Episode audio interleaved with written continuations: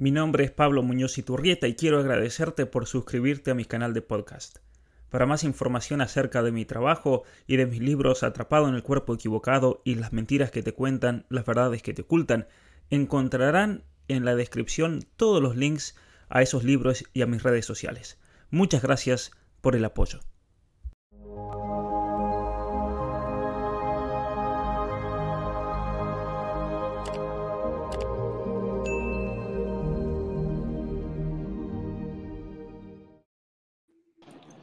Muy buenas tardes a todos y bienvenidos a mi canal. Mi nombre es Pablo Muñoz Iturrieta y hoy tengo el, honor, el gusto enorme de estar con un matrimonio eh, aguerrido, trabajador eh, y muy metido en esta batalla cultural que son Ricardo y Ana María Bañuoli. Muy buenas tardes, ¿cómo se encuentran?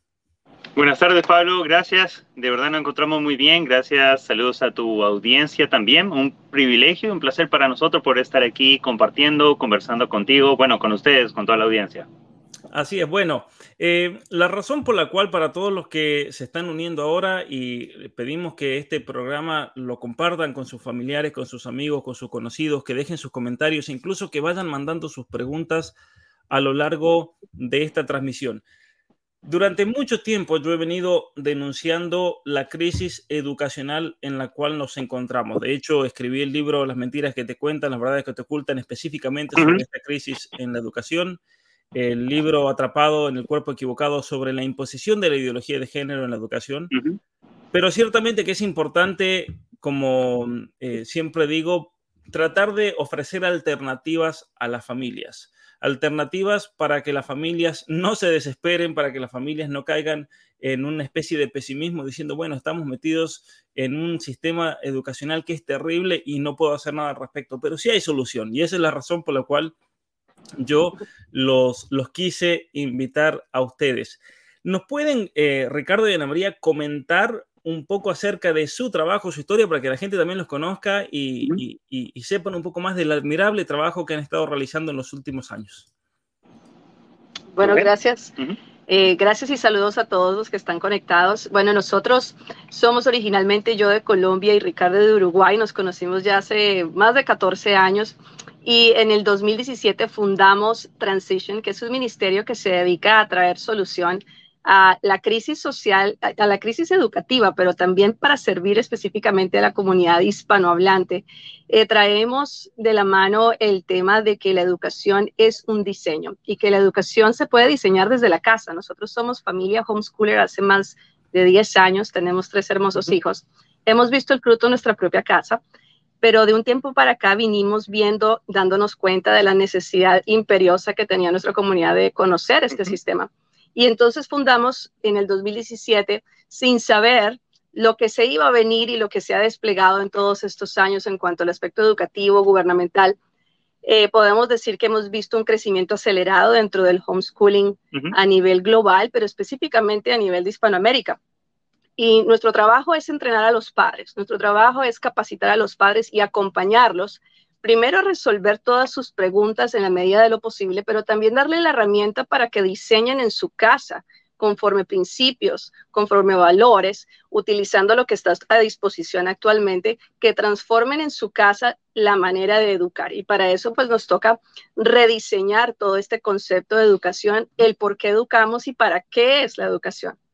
A ver, e, es impresionante realmente lo que me acabas de decir, porque a ver, para todos los que siguen este canal saben que hace unas, eh, hace un par de meses estuve con los otros amigos de Novis Pachem, quienes ustedes también conocen personalmente, hablándonos acerca del homeschooling y, y la importancia y los beneficios. Pero ustedes nos están trayendo una propuesta aquí que va a, y apunta más que nada a aquellas familias que quieren hacer la transición, aquellas familias que no se animan, aquellas familias que tal vez se sienten abrumadas y decir, bueno, yo cómo lo voy a hacer. Acabas de mencionar, Ana María, todo el tema de el, especialmente la mentoría, el, eh, tutoría, el asistir a familias, a padres para eh, crear e implementar un sistema educativo en la casa, conocido ampliamente como homeschooling, pero lo que mm, me gustaría un poquito remarcar es acerca de la individualidad o la peculiaridad de cada familia. Cada familia es un mundo. Eh, no hay una familia que se repita en el, planeta Tierra. Y por lo tanto, a mí me parece que la propuesta que ustedes están ofreciendo hoy, y ahí les voy a pedir que, que desarrollen un poco más, es muy acertada, porque cuando metemos a 60 chicos dentro de un aula, siempre hay alguien que va a quedar detrás. No podemos estandarizar la educación. Eso, es uno de los errores más grandes que veo yo en la, educación contemporánea. Tenemos aulas abarrotadas de alumnos donde es imposible para la maestra tener en cuenta las necesidades de cada uno de los niños. Y nadie mejor eh, para conocer las necesidades de esos niños que los propios padres. Y nada mejor que hacer un plan personalizado para cada niño, que es el trabajo que, que hacen ustedes, ¿no? De acuerdo, eso, de eso se trata y como tú dices, realmente somos únicos. No es lo mismo, a ver, una familia de doctores a una familia de músicos, a una familia de historiadores, a una familia de deportistas. El, el medio, o sea, o familia de, de, de, negociantes, el modo en que cómo se mueve cada familia es diferente, los horarios son diferentes, los intereses son diferentes, los talentos, dones son diferentes. Entonces, cuando tú puedes entrar la educación a cómo, a ver, a lo que hay en tus niños, lo que qué son esos, y digámoslo claro, cómo Dios los creó, o sea, cuáles son los dones y talentos que tienen. Primero, vas a ser mucho más efectivo eh, educando en esa área. Vas a, vas a, y vamos a la palabra, perder menos tiempo. O sea, te vas a dar mm. cuenta que no necesitas ocho horas de tenerlos sentados adoctrinando, como pasa hoy por hoy, sino que vas a tener una enseñanza directa, efectiva, acorde a cada niño también. Hay niños que le gusta aprender afuera y otro niño que le gusta aprender adentro y otro que le gusta aprender cantando, saltando, bailando. Y eso es lo que lo hace efectivo. Sí, nosotros como padres nos hemos tenido que preparar en este tema de, por ejemplo, identificar la manera de, aprendizaje de nuestros propios hijos y la manera como nosotros adultos aprendemos. Esto es algo que poco se habla y por eso tenemos unos sistemas educativos que atienden en pocos canales de aprendizaje y se nos olvida que el aprendizaje es todo un proceso que envuelve lo auditivo, lo visual, lo motriz.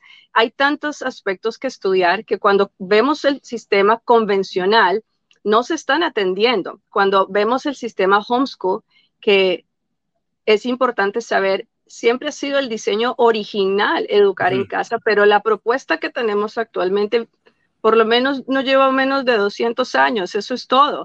Antes de eso, no era de esta manera. Entonces, quisiera dejar esto aquí para que las familias investigasen un poco sobre esta historia de las aulas de clase, la intencionalidad de estas aulas, por qué nacen y se, se deja de un lado el diseño original que mm. promueve familia, papá, mamá, formando a sus hijos y adquiriendo la herramienta necesaria para su casa. Claro está que hoy en día pues había un deterioro grandísimo, pero para eso está Transition, para eso estamos nosotros y otras personas del equipo, para educar al padre en sí lo pueden hacer, pero tenemos que entender el punto de partida y en dónde estamos actualmente para entonces poder comenzar a diseñar ese diseño educativo en casa, pero efectivamente considerando todas estas cositas que estamos mencionando acá.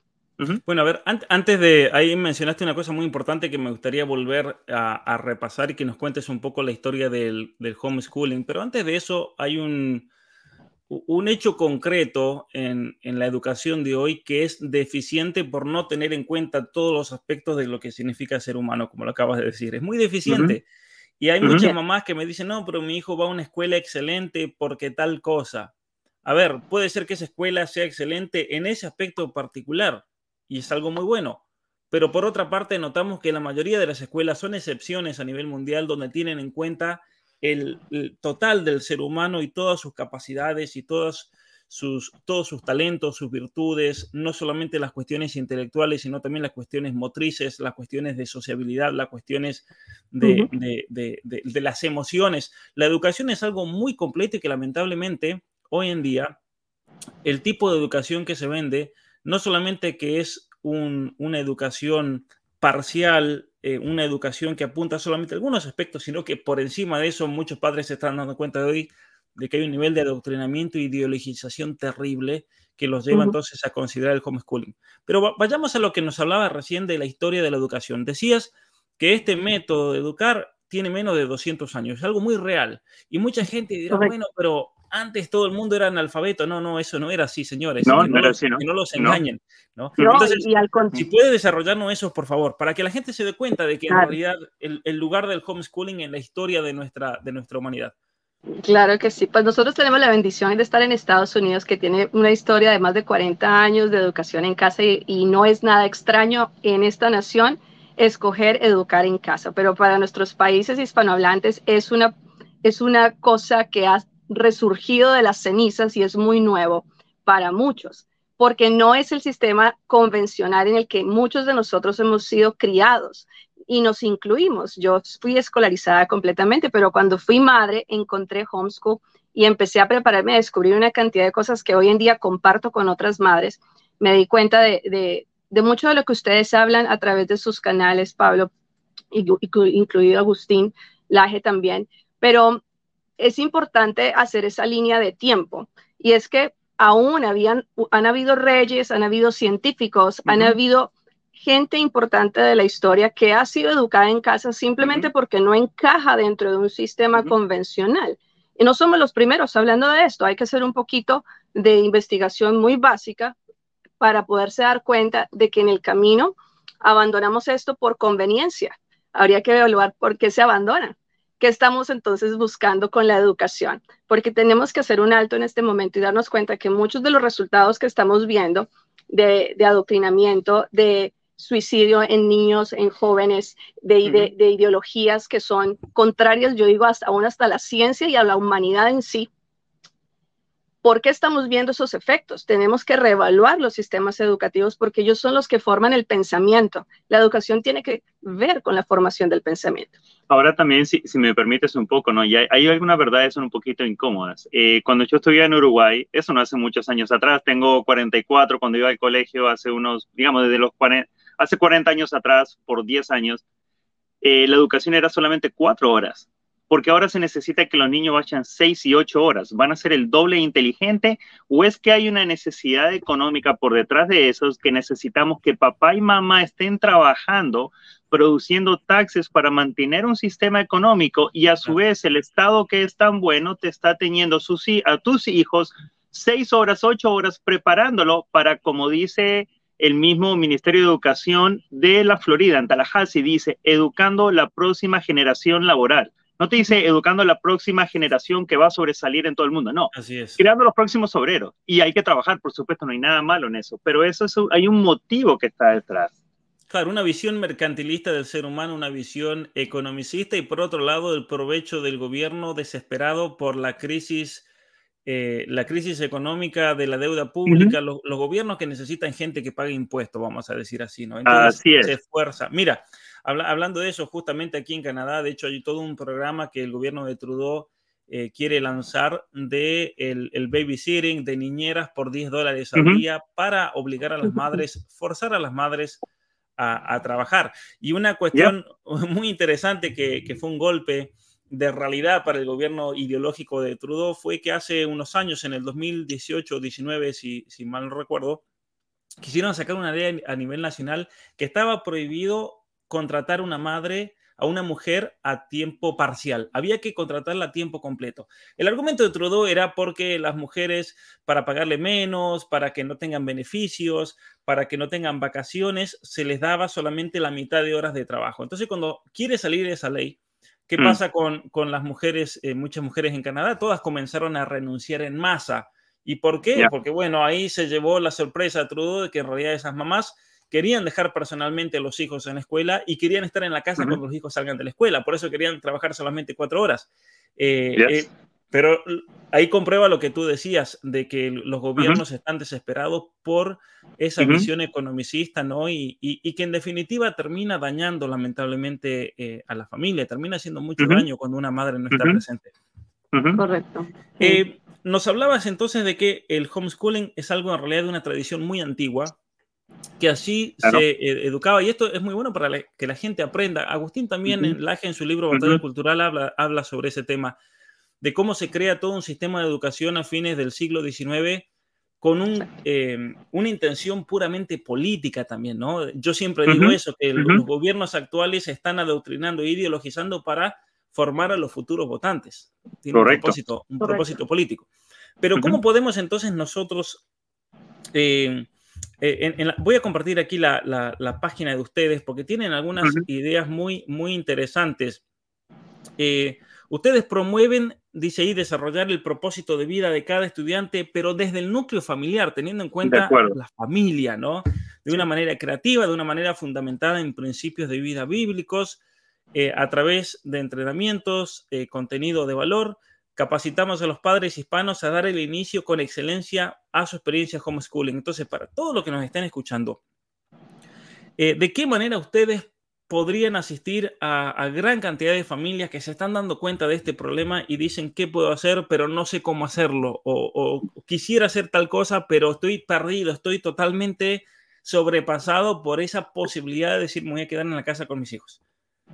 Bueno, principalmente siempre estamos dispuestos a hacer asesorías individuales, pero nosotros hacemos mentorías grupales y hacemos también talleres donde abarcamos mayor cantidad de personas online o presencialmente. Estos talleres los venimos haciendo precisamente casi desde el 2017-18, en donde hablamos de esto, de que se trata de identificar, diseñar e implementar todas las, digamos, los escalones para poder dar un inicio acertado en este mundo del homeschool. Y sí, claro, estamos resaltando el trabajo familiar, la importancia de papá y mamá, si están presentes, de estar involucrados en la educación de sus hijos, pero a nivel integral. Y es importante decir esto, que la educación es integral. Nosotros no estamos desligando el desarrollo emocional, el desarrollo espiritual, el desarrollo físico, el desarrollo intelectual de este concepto de educación en casa por diseño. Es un diseño completo, entonces tenemos que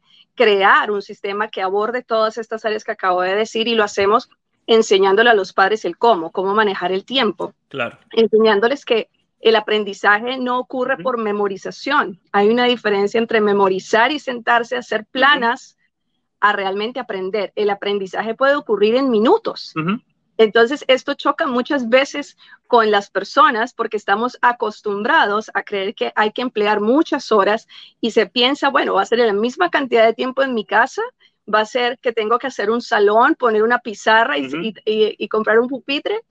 No, todo lo contrario, es un sistema tan creativo el aprendizaje puede ocurrir en el parque, puede ocurrir en la playa, el, puede ocurrir en la sala de tu casa. El aprendizaje hay que sacarlo de, esas, de ese concepto de cuatro paredes.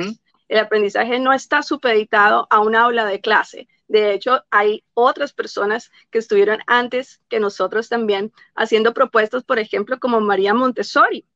También hay otros sistemas educativos que se pueden explorar en donde se, se sale del salón de clase. Ahora bien, nosotros sí hacemos énfasis en el desarrollo del propósito de vida por el cual tus hijos nacen y creo que eso también es un punto crítico al momento de hablar de homeschool, porque ¿para qué educamos en casa? Entonces, tenemos que cuestionar el motivo de la educación. Si mi hijo fue creado para ser un músico, realmente su educación debería ser diseñada en torno a ese propósito de vida, en torno a esos dones y talentos con el que ya nació, no tratar de imponer algo que no tiene de, de, paquete, con lo que no nació. Y en aquí pecamos mucho. Los padres a veces tenemos expectativas falsas de nuestros hijos y nos frustramos y queremos que él sea el siguiente arquitecto, el siguiente matemático de la familia, y no nació para eso. Que cumpla con la frustración que yo tuve por no poder ser tal cosa, entonces se la paso a mi hijo, que no fue creado para eso. Bueno, eso, pasa mucho, ¿no? Eh, eh, de hecho, lo, cuenta Andre Agassi, el, la brutal niñez y juventud que tuvo como tenista en Las Vegas simplemente porque su padre nunca pudo ser el profesional que quiso ser y eso lo transfirió a su hijo, que obviamente eso lo llevó a, vivir una vida que fue una, pesadilla a pesar de sus logros y su fama, ¿no? Eh, el daño que le puede hacer un hijo. Has dicho algo eh, o, mencionado eh, implícitamente algo que me parece central para la vida familiar. Hablabas del propósito del niño y de cómo hay que plantearse eso como, como esposa y esposa, esposo y esposa. Pero por, algo mucho más profundo que obviamente sí o sí te va a llevar a eso, es el hecho de que entonces la familia se tiene que sentar, el esposo y la esposa, y decir cuál es el propósito de nuestro matrimonio, ¿no? En esto. Sí, correcto. Exactamente. De acuerdo. ahí podemos andar muchísimo. Prácticamente nuestros talleres siempre los hacemos en pareja y es algo que ayuda mucho porque pues los hombres son diferentes que las mujeres y viceversa. Pero en un matrimonio están las dos eh, porciones que se equilibran mutuamente y que, y que crean un hogar y que tus hijos necesitan ambas fuentes. Ese es el diseño original. Para nosotros el diseño original de familia es el bíblico, es el que el creador hizo. Y cuando empiezas a ver ese modelo y el deterioro de ese modelo, pues vamos a ver las estadísticas que evidencian el efecto de no tener un padre, de no tener una madre.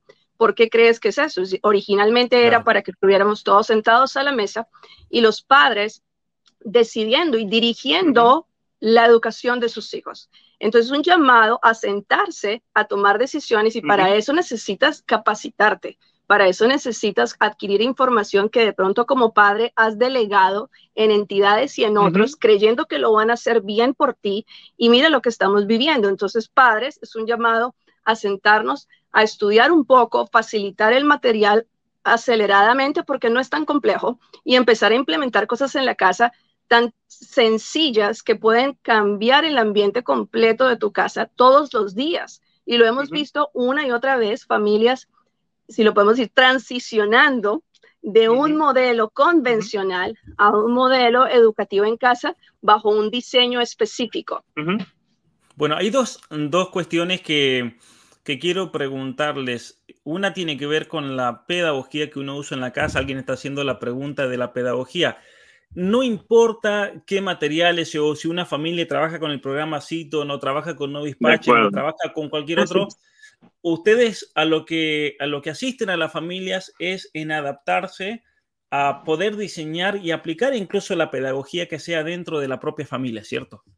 Es correcto. Pedagogías hay muchas, currículums hay muchos. Eso ya queda a libre elección de las familias, pero lo que nosotros hacemos es darle las bases, el fundamento para que, para que puedan escoger acorde. El mundo del homeschool también es supremamente amplio, puede llegar a ser abrumador y confuso. Por eso también existimos, porque nosotros mismos lo vivimos.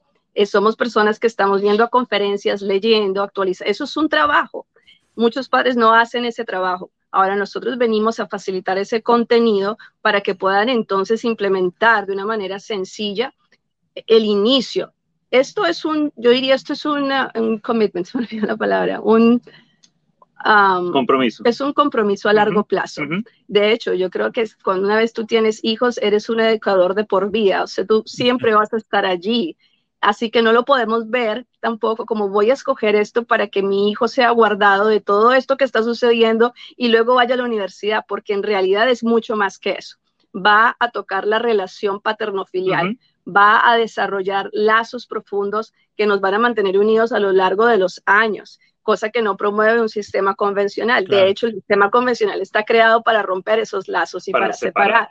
Aquí estamos proponiendo volver a unir, volver a fortalecer, aprender a comunicarnos, aprender a perdonarnos, trabajar en equipo. Todo lo que las personas están anhelando se puede conseguir a través de la educación en casa. Claro, está preparándose progresivamente también. Creo que hay gente que aprende más rápido que otra, pero eso ya lo determina cada persona en su hogar. Pero los entrenamientos nuestros están hechos de una manera simplificada pero efectiva, dándote lo que necesitas para arrancar. Ah, ahí vi una, una, persona también que había preguntado que cómo se hace una familia numerosa. Mira, en la convención de oh. homeschooling nosotros vimos gente que tiene nueve hijos, ocho hijos, siete hijos. Yo digo, ¿cómo hacen? Nosotros, ¿cómo hacen ellos? Sí se puede. Además, obviamente esa gente son, a lo que seguimos nosotros, ¿no? Porque te inspira también. Hay una cosa que se llama orden. Eh, gracias a Dios, yo, yo me casé con el orden, siempre digo, mi esposa es súper ordenada. E, ella creo, eh, tiene, hay un, video, creo que está en YouTube, se llama La Agenda de Mamá. Tú tienes que tener un orden, o sea, un orden flexible, una estructura flexible. Un poquito de eso hablamos en, en, los entrenamientos también. O sea, hay que trabajar en acuerdo al matrimonio, pero tiene que tener orden. Lo que se nos ha enseñado, manda a los niños a la escuela y en la escuela milagrosamente van a ser alguien de nuestros hijos, porque es lo que te dicen, mi hijo cuando se gradúe usted va a ser alguien en la vida. Y mientras tanto, ¿qué? ¿Qué somos? ¿Qué pasó? O sea, y si no te gradúas que no son nadie, o sea, no. Hay un o sea, cuando tú pones el propósito por arriba de lo que un título pueda decir de ti, que por supuesto cuanto más títulos consigas, mucho mejor y muy bueno, pero tienen que ser conforme a quien tú eres. No como le pasó a Agassi, tiene título de tenista, pero el hombre no era para eso, o sea, los títulos frustrados no sirven. Entonces, cuando, cuando tú logras trabajar en equipo, eh, desde la casa y poniendo ese orden, e, e, es, sencillo llevarlo, no, no, no, es una carga pesada. Así es, y, yo lo puedo decir también, eh, mi experiencia personal viniendo de una familia numerosa, yo creo que cuando hay muchos niños dentro de la casa, se establece también una conducta familiar que se impone sola. Por ejemplo, por ejemplo, cuando los niños más chicos ven a sus hermanos más grandes estudiando, ven a sus hermanos más mm. grandes leyendo o interesados en algo, los hermanos más chicos le copian solos. y a mí, a mí me parece que es más difícil, eh, voy a arriesgar a decir esto, a mí me parece que es más difícil educar a un solo hijo que educar a diez. Porque cuando educas a 10 hijos, obviamente todo el trabajo que conlleva, no quiero ser ciego a esa realidad, pero cuando educas a 10 hijos, al último hijo lo está educando la madre y nueve niños más. Eso es un hecho. y es, y es algo muy, muy positivo en general, ¿no? Muy positivo en general.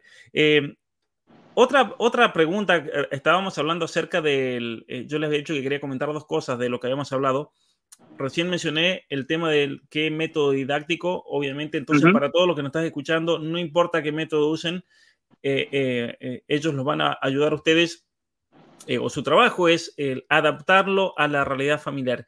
Y el otro tema tiene que ver con esta pregunta que justo nos acaba de hacer Caterina. Admiro a los padres que pueden educar en casa. En mi caso, podría ser caso, de estudios de repente. Lo que pasamos en pandemia no fue enriquecedor para los chicos, la educación virtual fue malazo. Sí, fue terrible, fue un desastre. Y algo que quiero que ustedes nos, Excelente aporte. Claro, algo que ustedes nos, quiero que nos comenten. Mucha gente, cuando yo les he hablado de salir del sistema educativo, mucha gente se acuerda de la pandemia y se pone a llorar, o de la pandemia. ¿no? Entonces, ¿nos pueden aclarar de que eh, lo que pasó en el año 2020-2021 no tiene absolutamente nada que ver con el homeschooling, todo lo opuesto? Yo, yo te lo aclaro muy fácil. Mira, lo que pasó, y nos hicieron una entrevista, un colegio, nos pidió el colegio que le ayudáramos a los papás porque no estaban aprendiendo lo que el colegio decía, los, niños, un, caos terrible. Entonces le digo, bueno, digo, ¿qué pasó? La pandemia con respecto a homeschooling, imagínate que un día tú te levantas y, y, todos los niños alrededor, no toda la familia, y van a la escuela y cuando van a la escuela llevan la ropa sucia y le dicen al maestro, mire maestro, yo no tuve tiempo de lavar la ropa de mi hijo, ¿qué tiene la ropa? Me la tiene que entregar lavada y planchada. Aparte no comió, me le tiene que cocinar también al niño y aparte también lo tiene que llevar al parque, etcétera, etcétera. El colegio dice, no, no puedo, yo no estoy preparado para hacer eso. Lo mismo pasó cuando, con lo de la pandemia. Las casas no estaban preparados para toda la tarea que le impusieron para cumplir con un currículum porque habría que, cumplirlo. ¿Por qué? Porque si no los clientes se iban a perder. O sea, sí o sí, y perdón, porque e, es así había que cumplir con un programa que estaba a como fuera posible y realmente lo que hicieron fue abrumar a los papás y a los niños. Fue un caos, fue, eso no es homeschooling, esto fue una cosa terrible, un experimento. Sí, y, esa es la voz de muchos padres, de hecho, en ese comentario. La mayoría de padres que nosotros escuchamos en el tiempo de la pandemia se sentían igual de abrumados, de, confundidos y de estresados. Ahora bien, fue también una oportunidad para otros padres darse cuenta que se estaban perdiendo de cosas de sus hijos, de que sus relaciones no estaban bien, de que podían ser agentes de influencia mayor en la vida de sus hijos y empezaron una transición y acomodar sus agendas y se volvieron, se volcaron a los principios de familia nuevamente. Entonces, para unos fue terrible, para otros fue excelente y de hecho muchísimos no volvieron. Hay estadísticas aquí en Estados Unidos que no regresaron y hay un déficit de alumnos ahora en algunos lugares eh, y bueno, el sistema escolar está trabajando a favor de recuperar esas familias, pero por el otro lado, el homeschooling pasa a ser ahora una opción, yo diría casi que número uno en medio de esta crisis. Ciertamente, aquí en Canadá, por ejemplo, se calcula que más o menos 200.000 niños no volvieron a la escuela. Porque obviamente los padres, en la mayoría de los casos, yo creo que los padres se dieron cuenta del desastre. Incluso papás que a mí me acusaban de conspiranoico, papás hispanos que decían, eso no pasa, porque los familiares de México le decían, mira lo que vino a decir Pablo aquí sobre Canadá, ten cuidado con tus hijos. Y los papás, eso no pasa en Canadá, eso es conspiración, qué sé yo. Bueno, esos mismos papás me tuvieron que pedir disculpas a mí, muchos de ellos incluso personalmente. Eh, pero porque cuando fue lo de la pandemia, estar en la casa con los niños se dieron cuenta de que era terrible ideologización y adoctrinamiento y ellos no se habían dado cuenta. Ahora, esto nos lleva a otra, a otra cuestión entonces.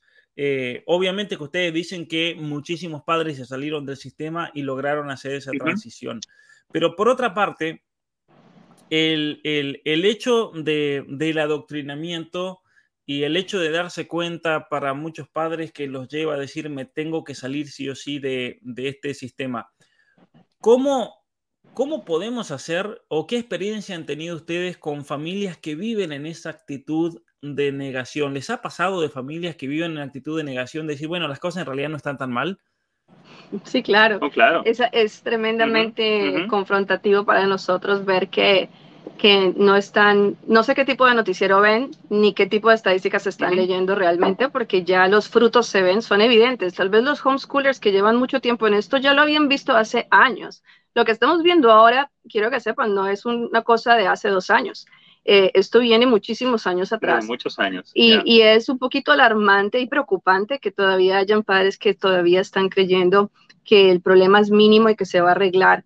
Aquí, inclusive en Estados Unidos, vemos muchos padres tratando de abogar, eh, de mediar, de ver si se resuelve, pero hay, hay tanta contaminación, hay tantos intereses de por medio que realmente y creo que siempre eh, vuelvo al, diseño original de familia, el haber abandonado ese diseño original de familia, el haber abandonado los principios de vida morales y éticos, eh, el haber sustituido el rol de padre y madre, eh, ha traído garrafales errores, pero hay una opción y es, es esta, hay un camino en el cual podemos retornar, podemos descontaminar nuestra mente y conocer mejor realmente de cuál es nuestro rol en la sociedad y, volver a encaminarnos y preservar nuestras familias. Si me permite también con respecto, con respecto a lo que se está enseñando en los colegios. Eh, mira, yo podría, podríamos hacer un censo y preguntar cuántos papás cuando van a llevar a su niño al colegio, o sea, o, antes, para ver si es el colegio, no le preguntan, bueno, muéstrame cuál va a ser el currículum que le van a enseñar a mis hijos. Eso es como caminar eh, a un restaurante y decir, no, deme la comida que quiera, o sea, no importa, no, no importa ni cómo lo cocinó, ni cómo lo preparó, ni qué animal era, si estaba podrido. No, no importa, démelo, porque tengo hambre. Eso es lo mismo. Hay una necesidad de que nuestros hijos vayan que no, no preguntamos qué le van a dar. No importa si lo van a intoxicar con el conocimiento, no importa si lo van a super adoctrinar con la ideología, si le van a hacer daño, es más, si le van a promover que se pongan hormona, que se inyecten, que se corten aquí o allá, o que se agreguen aquí o allá. No se pregunta eso, se da por hecho, ¿no? Es que el colegio, o sea, no, no hay nada malo contra eso. O sea, a mí me criaron así, a mí no, no me criaron pensando que tal vez me iban a enseñar algo malo a la escuela. No, al contrario, usted respeta lo que es el maestro y tiene que decir todo, tiene que hacer todo lo que, lo que diga. Entiendo, una cosa es respetar la autoridad, otra cosa es que se estén enseñando cosas cerradas. Papás, tenemos que abrir los ojos, tenemos que preguntar, tenemos que ver, o sea, no, no, como dicen, no, no mire solo un noticiero, mire, dos noticieros, miren lo bueno y lo malo, los noticieros están vendiendo también, eh, los políticos todos se están vendiendo también, pregunten los currículums, ¿qué, qué, van a darle? Por algo están eh, eh, hoy por en las bibliotecas hay libros que un niño, es más, un adulto lo quiere leer en voz alta y no puede leerlo, porque vimos, hemos visto padres en comités de colegios llevando las quejas a los colegios y cuando leen eso hay gente que se tapa la cara porque no pueden escuchar. Y sin embargo estos niños de 5, 6, 7 años lo están escuchando. Bueno, ha pasado por ejemplo en Estados Unidos que van a las juntas escolares los papás con los libros de sus hijos y cuando comienzan a leer en voz alta, la gente de la Junta Escolar le dice, no, disculpe, aquí pornografía no puede nombrar en, un recinto público, pero es lo que le están dando a mis hijos en la escuela. Es una locura, ¿no? Pero es una locura. Una locura. Acá dice, eh, para todos los que están interesados, esta academia, o sea, lo que hacen ustedes, el trabajo que hacen con, con la transición en la educación, es Academia de Entrenamiento para Padres nace al ver la necesidad en la comunidad hispanohablante, o sea, desde Estados Unidos, Canadá, hacia abajo, Argentina y Chile, de implementar Europa, España. Europa, España, sí, todo aquel que hable español, de implementar un modelo educativo más flexible, personalizado y promotor de los talentos y las capacidades innatas de los estudiantes. Entonces, la pregunta quiero ahora que nos, que nos cuenten un poco cómo surge esto, qué, qué es lo que los lleva a ustedes, qué los motiva a hacer este trabajo genial que están haciendo. Bueno, yo puedo decir que como te dije originalmente, siempre vimos eh, la brecha abierta, la desconexión. Llevamos 10 años educando en casa y mucho de lo que aprendimos lo aprendimos de los estadounidenses, del material que hay aquí y la mayoría viene en inglés. Yo soy, somos bilingües y eso ha sido una bendición enorme para nuestra casa. Pero siempre notábamos que nos faltaban nuestras familias hispanas que se estaban perdiendo de una gran bendición, podrían estar disfrutando mucho más su familia, sus hijos y siempre estuvo en nuestro corazón esa carga. Y, veíamos que nadie la estaba supliendo. Es más, yo pregunté a los líderes veteranos del homeschool, mira, ustedes están viendo lo que yo estoy viendo, que yo lo veo hace rato, y todos decían sí, hay una brecha que no se ha cerrado. bueno, un día nosotros en casa, porque esto es un ministerio de familia para familias, matrimonio sentado a la mesa poniéndonos de acuerdo, eh, decidimos abrir, fundar esta academia parental y transmitir y facilitar y acelerar todos estos procesos de aprendizaje para los padres.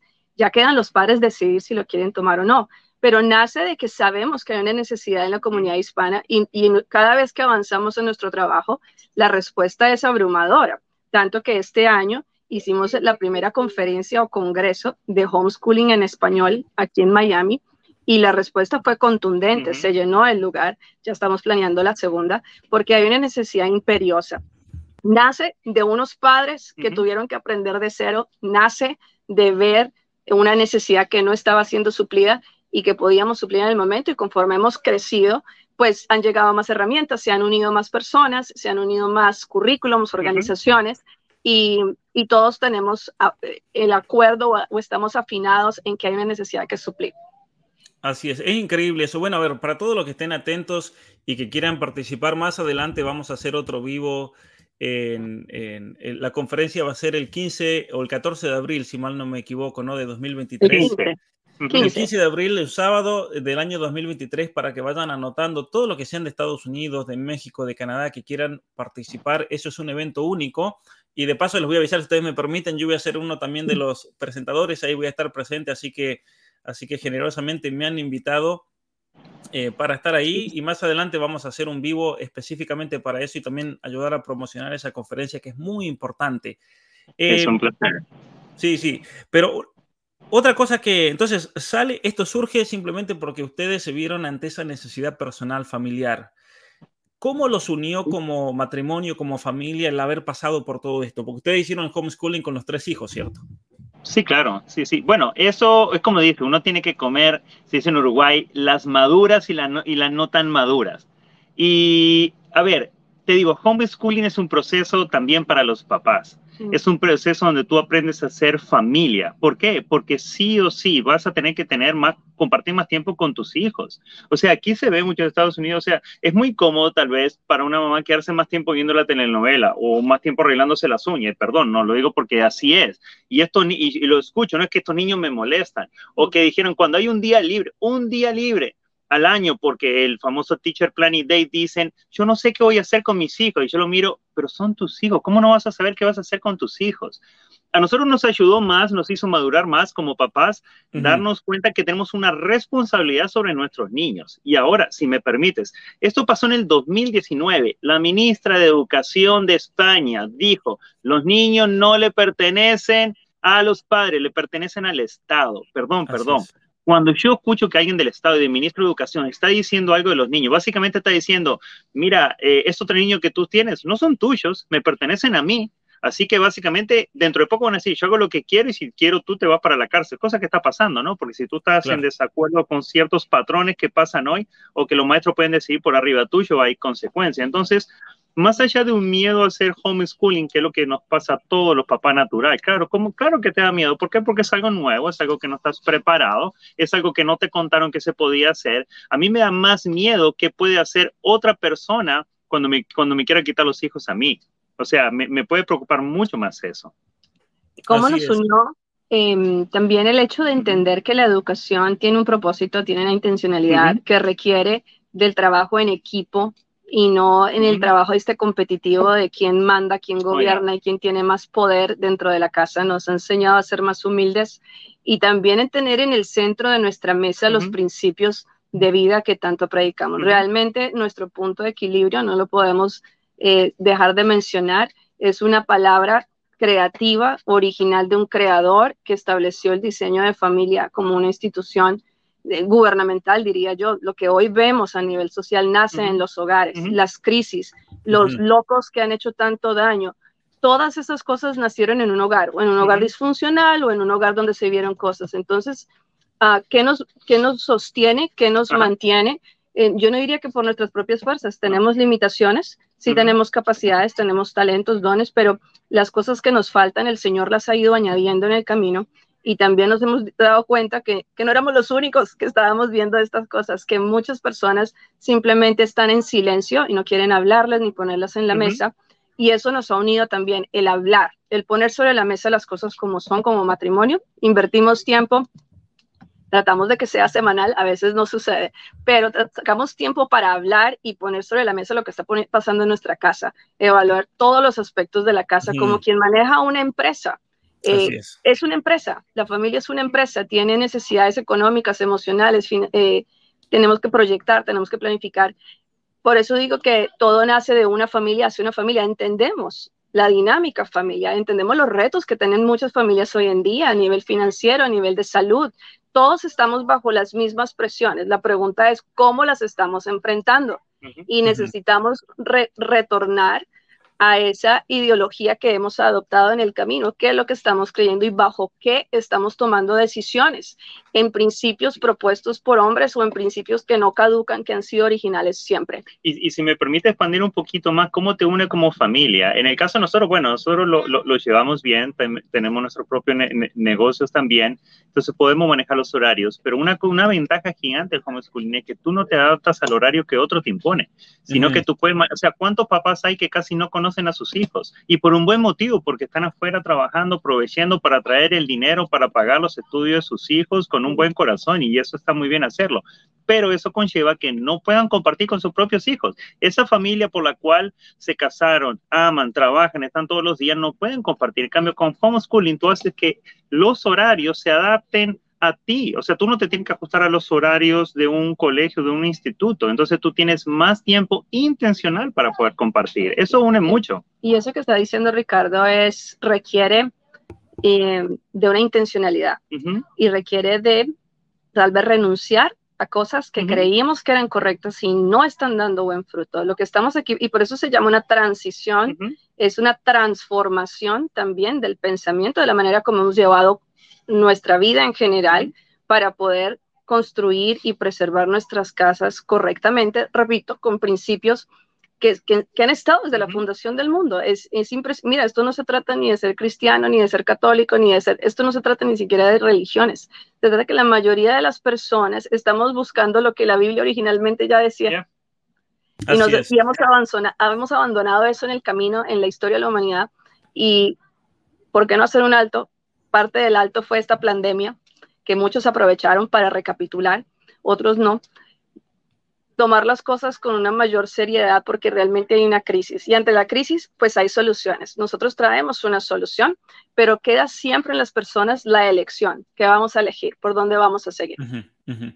Una, hay muchas preguntas que nos están haciendo en los comentarios. Simplemente recordarles que yo tuve una entrevista con el matrimonio de Novis Pache, me está aquí en mi canal de YouTube y ahí van a encontrar muchas de las respuestas que están haciendo para aprovecharlos al máximo a ellos y no repetir cuestiones que ya hablamos en ese vivo. Así que les recomiendo también a todos que vayan a ver eso. Pero ciertamente que ustedes están muy bien involucrados dentro de los Estados Unidos con todos los grupos homeschooling, han viajado mucho, conocen a mucha gente, tienen muchos contactos. Y una pregunta que surge siempre fuera de Estados Unidos o de Canadá es el problema legal. ¿Cómo voy a hacer en mi país? ¿Cómo puedo hacer en un país donde no está reconocido por ley? Ciertamente que hay una solución para eso, pero me gustaría que ustedes les aclaren también a los papás acerca de qué, eh, de qué servicio, de qué ayuda pueden proporcionar a familias que están en una situación así. Eh, mira, cada país tiene sus, sus leyes. El, homeschool se maneja conforme la ley de los gobiernos, ¿no? Eh, hay escuelas sombrilla, por ejemplo, que están avaladas por otras escuelas y prácticamente avalan todo el estudio desde casa porque son escuelas sombrilla, tienen rudimentos, tienen estrategias ya hechas que pueden avalar el trabajo, entonces parecen como una plataforma online. Por ejemplo, Novice Pachem es un currículum completo y está acreditado y se puede utilizar aquí o se puede utilizar en otra parte.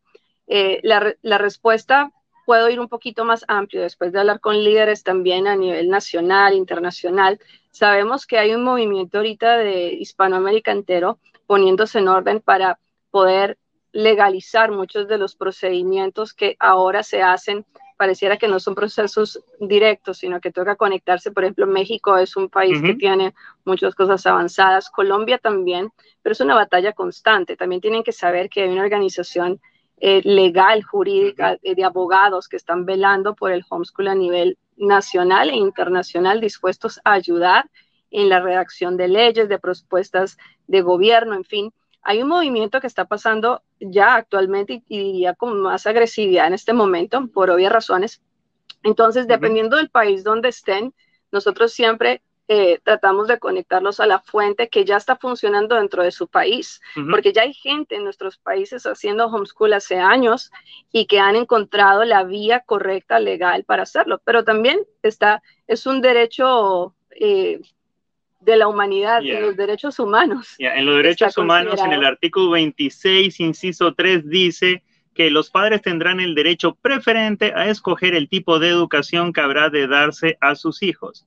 Y ya con eso no, no hay que dar más explicaciones. Ahora, por cierto, hay ciertos países y cada país tiene su constitución que ellos pueden decir o asustar o amedrentar y decir que es ilegal. Y sí, por supuesto, y persiguen a los padres, e-, eso, eso pasa, pero es un derecho que tenemos, o sea, un derecho humano que tú tienes. O sea, hay que hacerlo de tu hijo. Eh, sí. Correcto y repito, cada país tiene su manera de hacerlo. Normalmente esto es lo que abordamos en los talleres a nivel más específico porque conocemos, por ejemplo, hay, muchas preguntas de parte de la gente que está en España. Eh, también por, la crisis educativa que está allá. En Brasil, en, Costa Rica, que, son ilegal también. Sí. Eh, pero para hacer una, digamos, una respuesta rápida eh, y sencilla a los niños que estén en cualquier parte de Sudamérica, de Centroamérica, eh, pueden recurrir a escuelas sombrilla, plataformas que ya existen y es como una educación virtual, pero con una asistencia eh, em, personal de parte de la academia. Eh, esa es la herramienta que existe actualmente. veremos en el futuro, creo que van a aparecer otras más herramientas en nuestras naciones, como lo hay aquí en Estados Unidos, porque no es que no haya, simplemente que hay que legalizarlo en nuestros países. Pero eso está en movimiento. Yo creo que vamos a ver una transformación completa de lo que era la educación hace unos años atrás a lo que nos espera por delante. Eh, creo que aún las universidades también están cambiando su sistema, su metodología. Muchas carreras hoy en día se pueden hacer online. Ya no hay que ir y, perder tiempo en el parqueo buscando en dónde sí.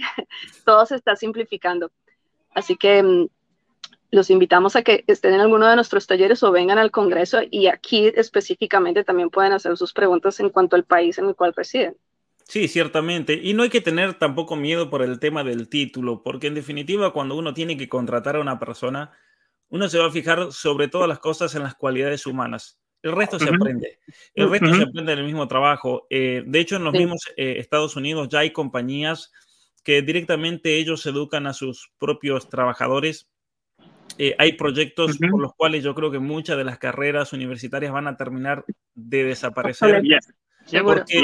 por ejemplo, Google, Google que maneja el, el 60 al 70% del marketing mundial, ¿qué va a ir a, contratar a un egresado de la Universidad de Harvard cuando el profesor de la Universidad de Harvard va a estar totalmente atrasado con respecto a las innovaciones de una compañía como Google. No, Google prefiere agarrar a un joven que tenga cualidades humanas y lo dice, nosotros lo vamos a educar en vivo y en directo. Entonces, no, no, tener miedo por ese, por ese lado. Eh, por otra parte, y aquí voy a poner para todos aquellos que estén interesados en esto y en el trabajo de asesoría que, que hacen ustedes y de qué manera pueden comenzar a formarse en esto, eh, transitioneducation.net, que está en español, no, se asusten. Pero si vamos a la página, ustedes ahí que hablan de la educación eh, como un diseño, lo que yo presentaba, tienen tres, tres pilares, vamos a decir, el identificar, el diseñar y el implementar. ¿Nos pueden hablar brevemente acerca de esos tres elementos centrales de la educación familiar? No, fundamental. Bueno, el primero ya lo abordamos aquí en la entrevista, que es el identificar, el identificar los talentos. A través del juego, a través de la pedagogía que vamos a utilizar en casa, vamos a poder identificar los intereses de nuestros hijos. A través de los principios bíblicos vamos a identificar también los dones. Eh, básicamente vamos a empezar a identificar el comportamiento, cómo son nuestros hijos en su proceso de desarrollo. Vamos a ir identificando eh, cómo piensan, qué les gusta, qué no les gusta. Nosotros enseñamos, le damos una lista a los padres de investigador, de poner la lupa en sus casas y darse cuenta de cómo responden sus hijos, a qué responden, a qué no. y, lo hacemos a nivel familiar, incluidos los padres, porque a veces ni los padres se toman el tiempo de identificar cómo somos, lo que nos gusta, lo que no nos gusta, cómo nos comunicamos.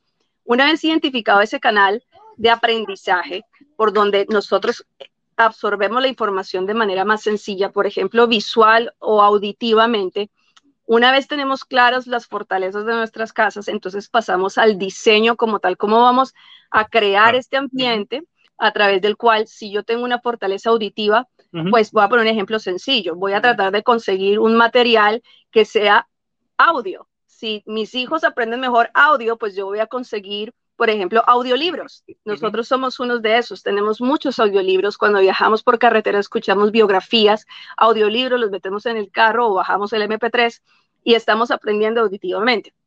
Si son visuales, si son muy artistas, si son músicos. Estas son las cosas de las que hablamos anteriormente. El estilo de aprendizaje va a dictaminar mucho, lo va a servir como un riel, como una, como una carretera por la cual eh, aventurarse, porque realmente eh, es un descubrimiento de un diseño único. Si creemos que cada persona es un diseño único, no vamos a parar de aprender de nuestros hijos, ni de nuestro cónyuge, ni de nosotros mismos.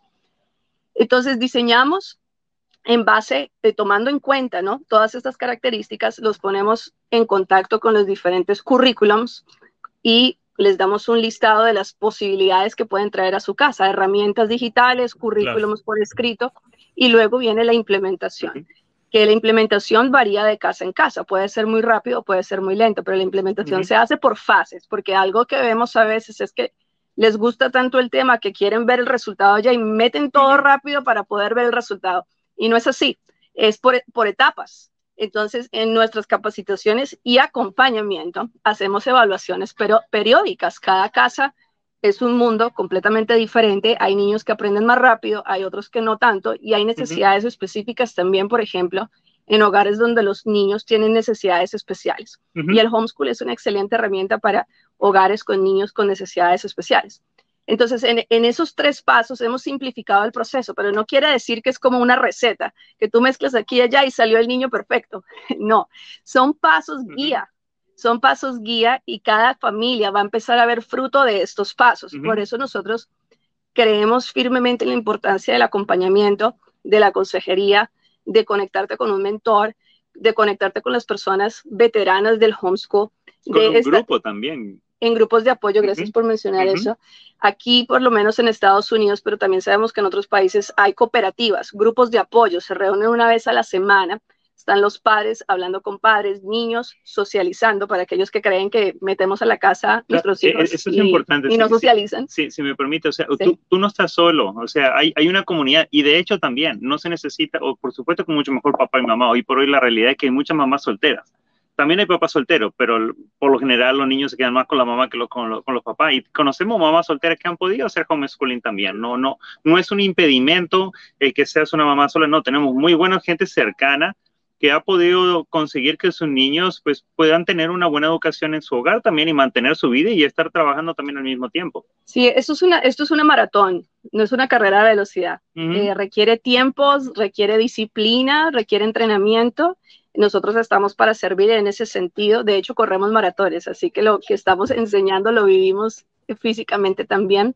Ah, hay momentos que no son fáciles. El homeschool, siendo tan flexible, también da espacio yo digo a esa humanidad. A veces nuestros hijos simplemente necesitan un día libre.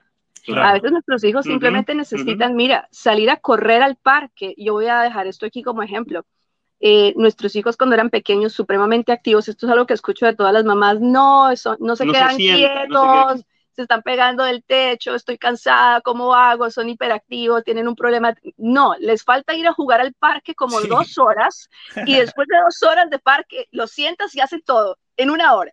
Claro. Eh, estas son las cosas que, como venimos con unas estructuras anti-educativas, lamentablemente, y no de todos, yo, yo amo la educación, por favor no se ofendan, conozco maestros inclusive que están frustrados con el sistema porque no pueden realmente enseñar, porque tienen que cumplir con unas estructuras que no son ni humanas.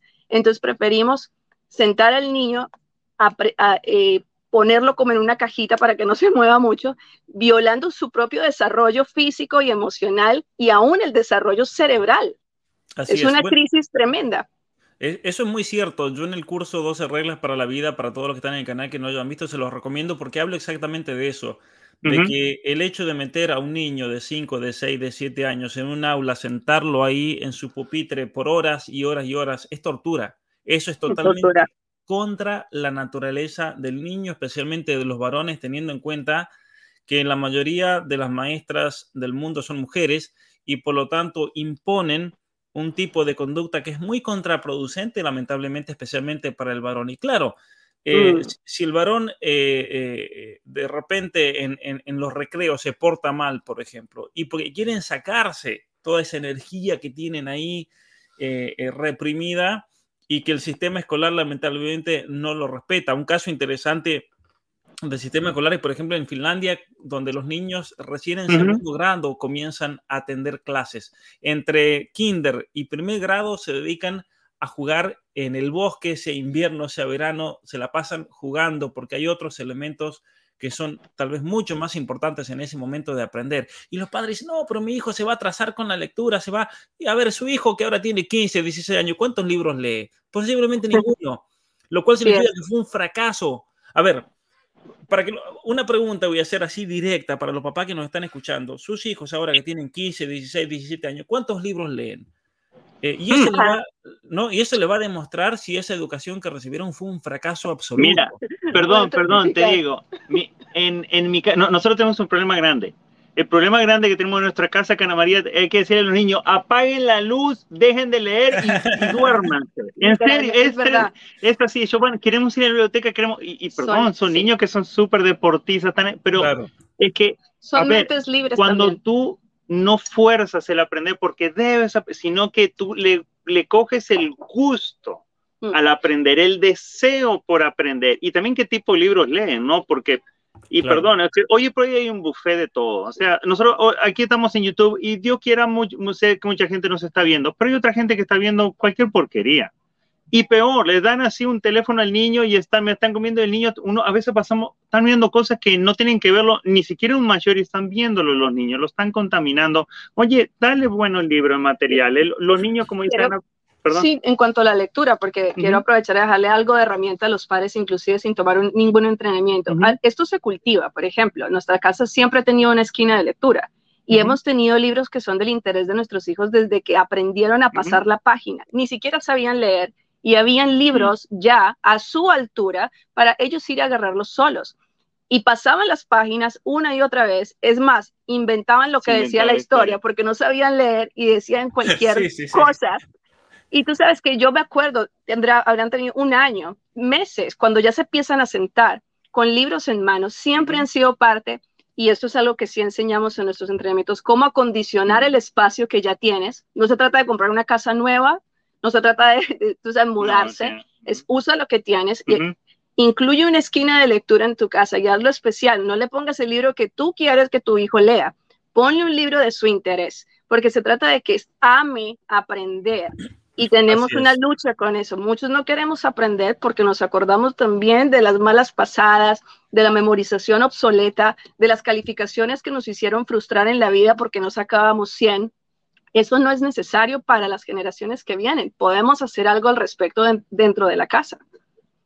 Así es. Bueno, me reía recién porque eh, me hicieron revivir una experiencia familiar también creciendo. Mis hermanos más chiquitos que no sabían leer y con los cuales yo me llevaba hasta 15 años de diferencia, eh, ellos recuerdo que agarraban un libro y empezaban a armarse unas historias impresionantes, pero no sabían leer, simplemente veían historietas o veían eh, eh, figuras, veían imágenes y, a partir de ahí cómo se va comenzando a crear esa, esa creatividad, ¿no es cierto? Valga la redundancia. Así es. La importancia. O sea que ustedes tienen un problema de los buenos. En mi casa teníamos el mismo problema. Mi mamá solía, solía eh, decirnos, terminen ya el capítulo, ¿no?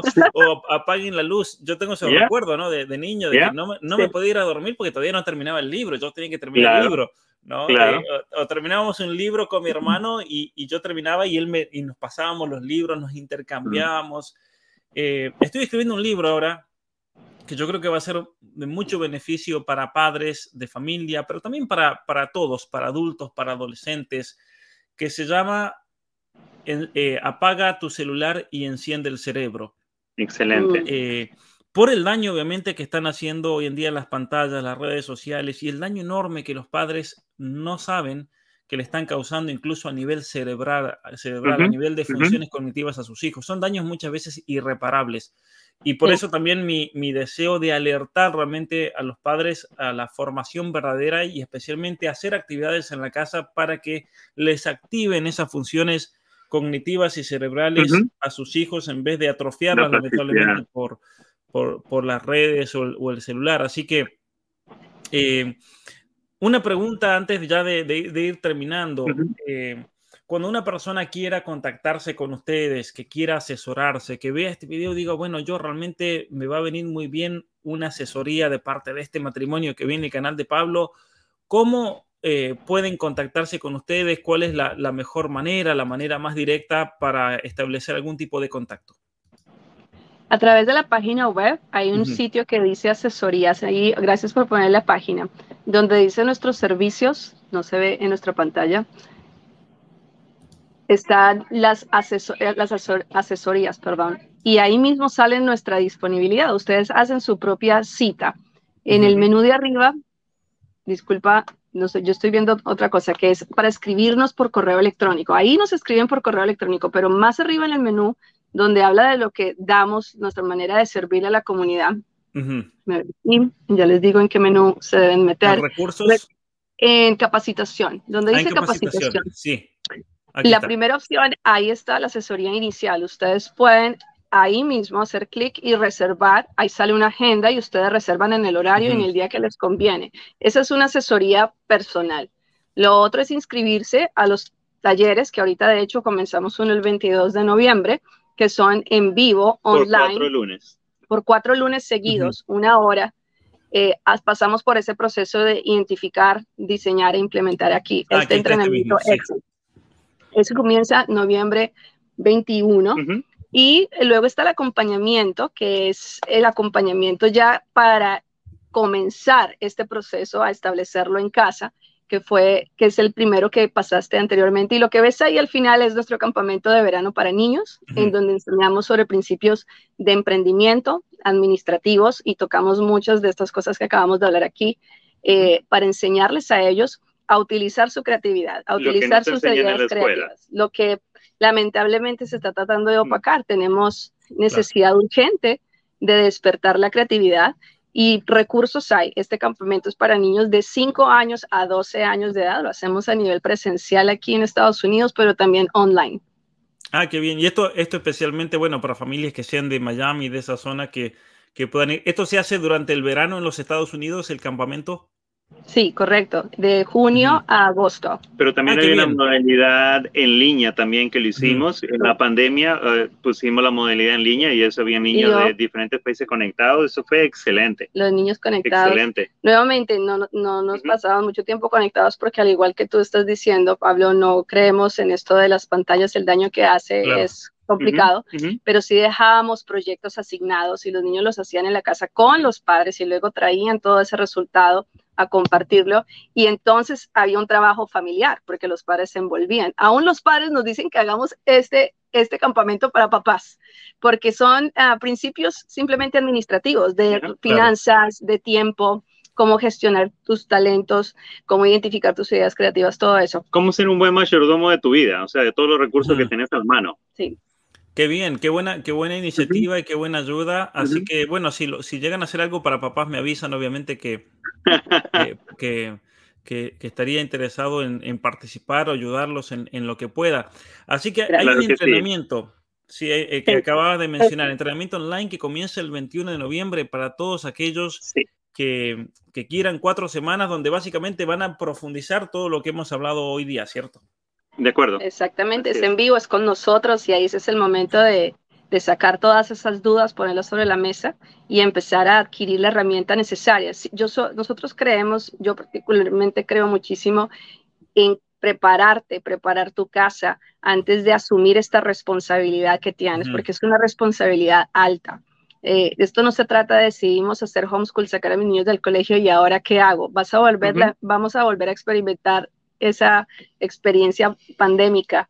No se trata de eso, los padres podemos irnos preparando con tiempo. Hay muchos libros que podemos estar ya leyendo en casa, preparando nuestra mente, preparando el ambiente del hogar y eso es lo que hacemos en el entrenamiento.